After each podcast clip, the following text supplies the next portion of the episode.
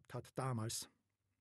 Bernhard befindet sich nur ein paar Wochen bei der Pflegefamilie auf einem Wohnboot, aber das Gefühl von Verlassenheit brennt sich ihm als früher Schmerz ein.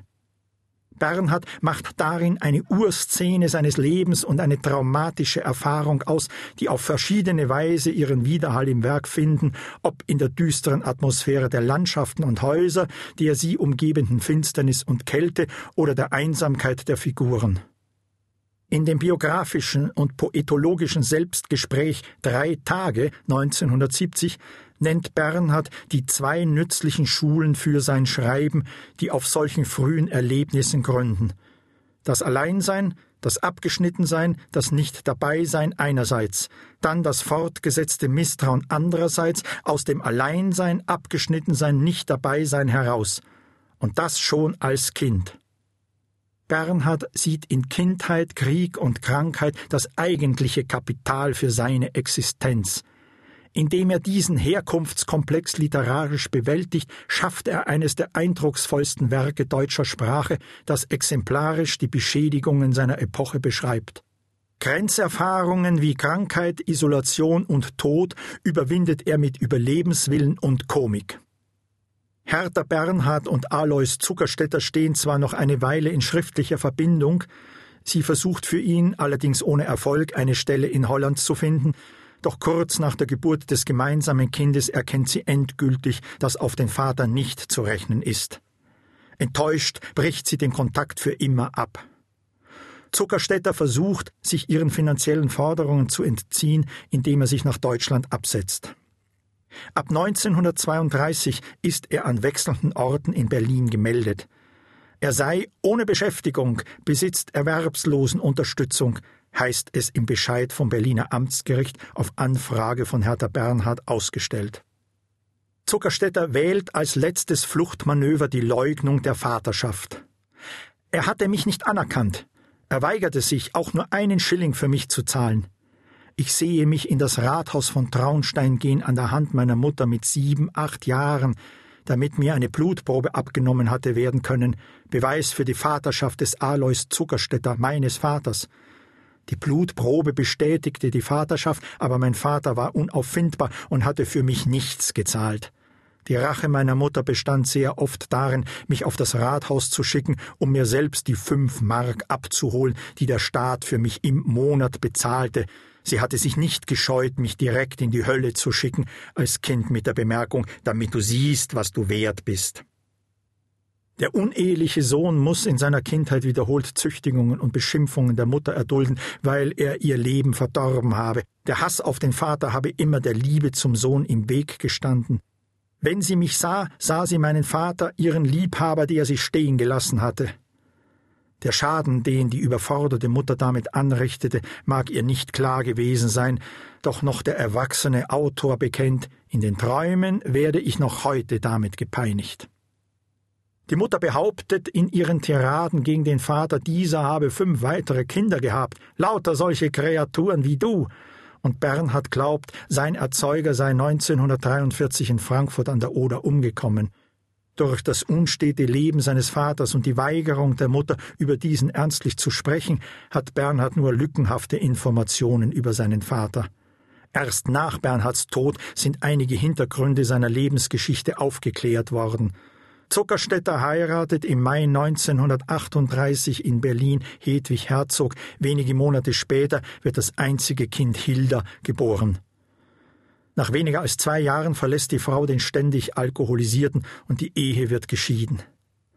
Alois Zuckerstetter wird am 2. November 1940 tot durch Gasvergiftung in seiner Wohnung in Berlin-Friedrichshain aufgefunden. Ob durch Selbstmord oder einen Unfall bleibt ungeklärt. Hier endet die Geschichte eines Vaters, den Bernhard niemals kennengelernt hat, der seine Kindheit so schwierig werden lässt und den der Autor eine Erforschung von Herkunft und Kindheit, die er selbst als Ursachenforschung bezeichnet, immer als mysteriösen dunklen Fleck seines Lebens betrachtet. Hilda Zuckerstetter wird im Februar 1989 in Frankfurt an der Oder aufgespürt. Einen Tag nach Bernhards Beerdigung hört sie von dem berühmten Sohn ihres Vaters, der von der Existenz seiner Halbschwester nie erfuhr. Als Hertha Bernhard ihren acht Monate alten Sohn bei ihren Eltern in Wien abgibt, wissen diese noch nicht lange von dem unehelichen Kind. Aus dem vorläufigen Aufenthalt sollte ein dauerhaftes Refugium werden, denn Bernhard wird viele Jahre seiner Kindheit und Jugend bei den Großeltern Hertha und Johannes Freumbichler verbringen. Ich hatte von jetzt an nicht nur die Mutter, ich hatte auch Großeltern. In der Wernhardstraße im 16. Bezirk habe ich zum ersten Mal in meinem Leben das Wort Großvater ausgesprochen. Die materielle Situation der Großeltern ist so schlecht, dass die Familie zeitweilig hungern muss. Der Großmutter ist kein Opfer groß genug, ihren Mann und die Kinder durch die politischen und ökonomischen Wirren der Zeit zu bringen. Da trotz Freumbichlers beeindruckender literarischer Produktivität der Erfolg ausbleibt, ernährt Bernhards Großmutter Anna ihre Familie als Schneiderin, Näherin, Haushälterin, Köchin, Hebamme, Säuglings- und Kinderpflegerin. Ihre Tochter Hertha muss bereits als junges Mädchen mit ähnlichen Tätigkeiten die Eltern mitversorgen. Freumbichler ist trotz seines strikten asketischen Künstlerideals wiederholt gezwungen, Aushilfsstellen als Kontorist, Schreibkraft und sogar Schneeschaufler anzunehmen, um die extreme Not der Familie zu lindern. Die wirtschaftliche Unsicherheit ist begleitet von ständigen Ortswechseln. Die Familie lebt in Basel, Meran, Bozen, Hendorf und München, bis sie von 1913 bis 1935 in Wien zumindest einen räumlichen Ruhepunkt findet. Johannes Freumbichler entscheidet sich frühzeitig für die Laufbahn des Schriftstellers. Er ist beseelt von der Vorstellung, mit einem riesigen Roman die Welt zu erobern und davon die Familie ernähren zu können. Den größten Erfolg erreicht er durch Vermittlung des späteren Nachbarn Karl Zuckmeier, der den Roman Philomena Ellenhub 1937 im renommierten Czollner Verlag zur Publikation bringt, nachdem das Manuskript von Zuckmeiers Frau Alice um 400 Seiten gekürzt wurde. Freumbichler erhält den großen österreichischen Staatspreis für Literatur, der ihn für eine Weile materieller Sorgen enthebt. Die Wanderschaft, der Anarchismus und das Künstlertum Freumbichlers gehören zu Bernhards bevorzugten Familienmythen. Der Großvater, so heißt es in Die Ursache, war ausgebrochen und für die damalige Zeit eine Ungeheuerlichkeit nach Basel, um dort eine gefährliche Existenz als Anarchist zu führen wie Kropotkin, und er war später dann mit seiner Frau, meiner Großmutter, zusammen zwei Jahrzehnte unter fürchterlichsten Umständen Anarchist gewesen, immer gesucht und oft verhaftet und eingesperrt. 1904 ist meine Mutter in Basel geboren, mitten in dieser Zeit. So unkonventionell die Vita Freumbichlers ist, findet in der Beschreibung seines Enkels doch eine Legendenbildung statt. Ein Revolutionär auf der Flucht ist der Großvater niemals gewesen.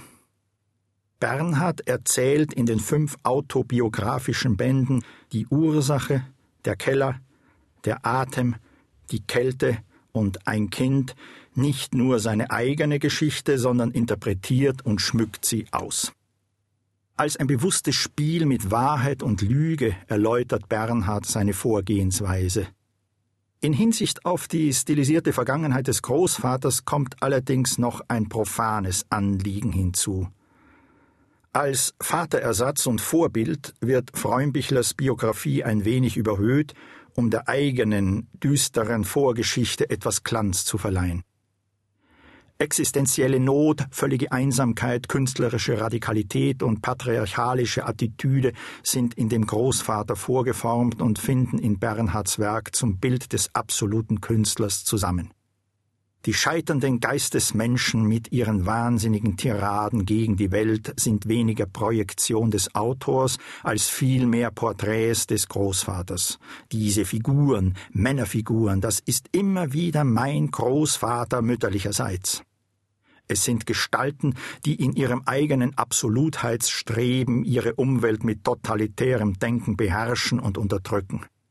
So wie er das Scheitern des von der Gesellschaft bedrohten Künstlers und dessen Abwehrstrategien literarisch verarbeitet, öffnet ihm der Großvater auch die Augen für die Welt. Mein Großvater mütterlicherseits errettete mich aus der Stumpfheit und aus dem öden Gestank der Erdtragödie, in welcher schon Milliarden und Abermilliarden erstickt sind. Mutter